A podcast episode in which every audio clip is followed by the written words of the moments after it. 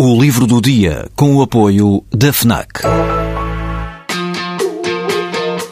Perdes a tua vez na fila, mas chegas primeiro ao último smartphone do mercado. Ignoras o que te dizem para fazer, mas ouves o que a tua playlist tem para te dizer. Não largas tudo para viajar pelo mundo, mas vais de malas e bagagens para o livro que andas a ler. Deixas o despertador tocar mil vezes, mas se ouves o hino na televisão, saltas do sofá e sentes o arrepio.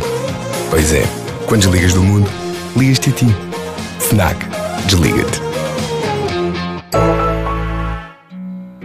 Uma flor murcha e isso talvez seja a sua melhor característica, escreveu D.H. Lawrence em 1929 a respeito dos amores perfeitos.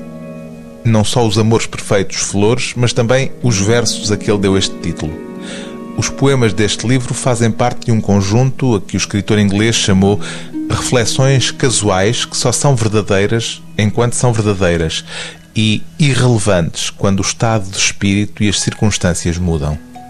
O poeta Ricardo Marques tinha traduzido em 2014 um primeiro conjunto de amores perfeitos e tem agora, para este segundo volume, a companhia de João Concha, na seleção e tradução das cerca de três dezenas de poemas breves que constituem, em edição bilingue, este segundo volume, onde está, por exemplo, este poema intitulado Pessoas.